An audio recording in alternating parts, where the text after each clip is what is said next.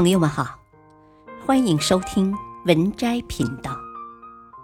本期分享的文章是：原来元宵节才是中国的情人节。提到中国的情人节，我们首先想到的是七夕。实际上，七夕是女儿节，是关于女性祈福乞巧的日子。中国古代的情人节其实是正月十五元宵节。欧阳修有诗云：“月上柳梢头，人约黄昏后。”在元宵佳节，年轻男女借着赏花灯的机会，与意中人谈情相会，所以这一天也造就了无数良缘美眷。一。缘始于初见。故人说：“人生若只如初见，何事秋风悲画扇？”初次相遇一定是美好的，所有的时光都是快乐的。元宵佳节，看灯亦看人，在漫天的花灯里相识相遇。是爱情最浪漫的开始。李清照与赵明诚就是在元宵节相识的。花灯如星，烟火如梦。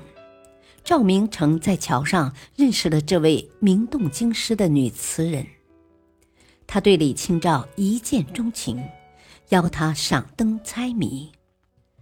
回去之后，赵明诚茶不思，饭不想。父亲察觉有异，赵明诚给了父亲一个字谜：“言语思和”，是词字；“安上倚托”，是女字；“知夫草拔”，是知夫。意思是自己要做此女之夫。父亲心领神会。不日就去李家登门下聘，成全了这桩婚事。张爱玲说：“于千万人之中，遇见你要遇见的人；于千万年之中，时间无涯的荒野里，没有早一步，也没有迟一步。不早不晚，刚好是你，这便是上天赐予的缘分。”不论结局如何，好好去爱一场，才能不辜负命运的安排。梨园戏《陈三五娘》中，陈三和黄五娘也是在元宵节相遇。陈三熟读诗书，五娘谈吐秀雅，在漫天的花灯里，两人一见钟情，彼此爱慕。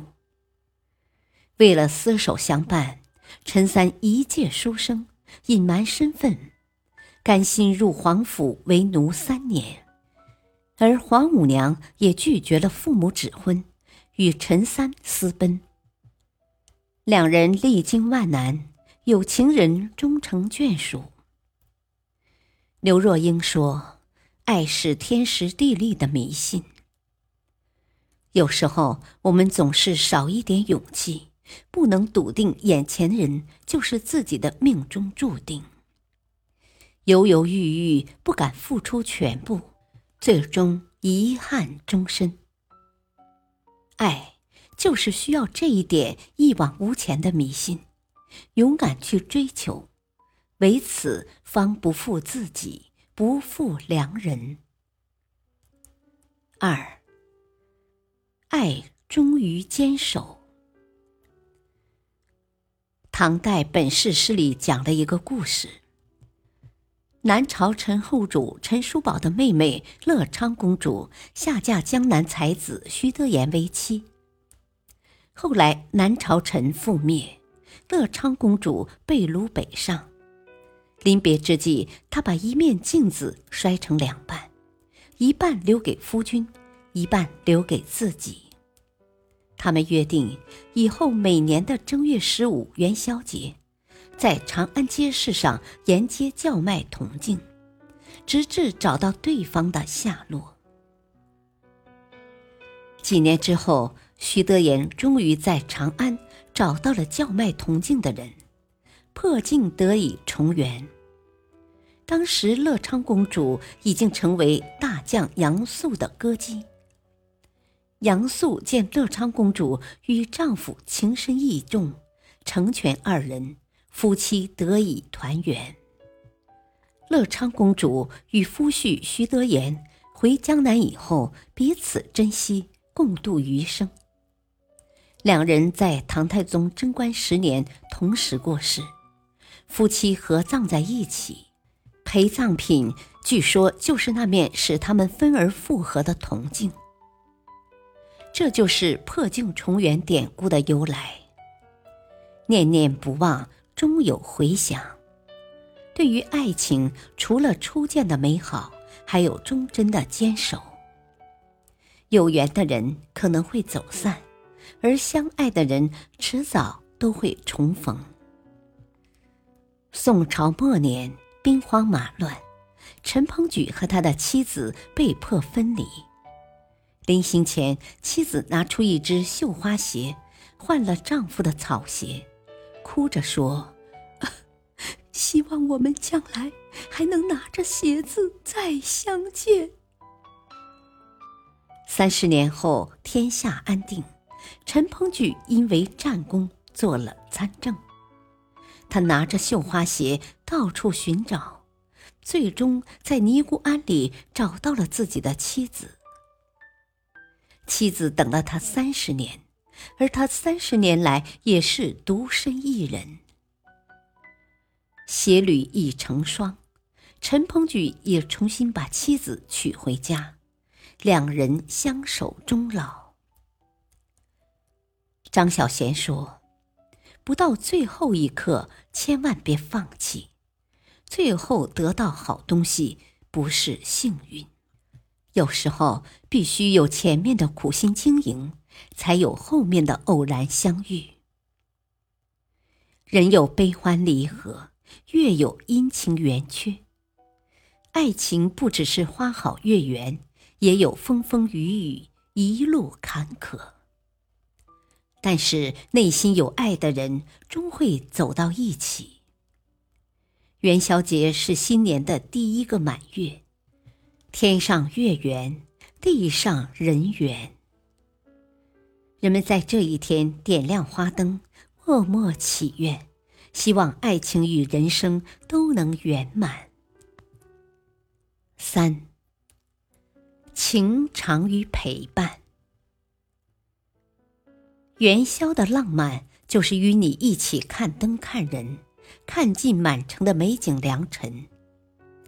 最美的景色，一定要陪最爱的人看，才有意义。所以这一天，那些手挽手一起出游看灯的人，就是最幸福的人。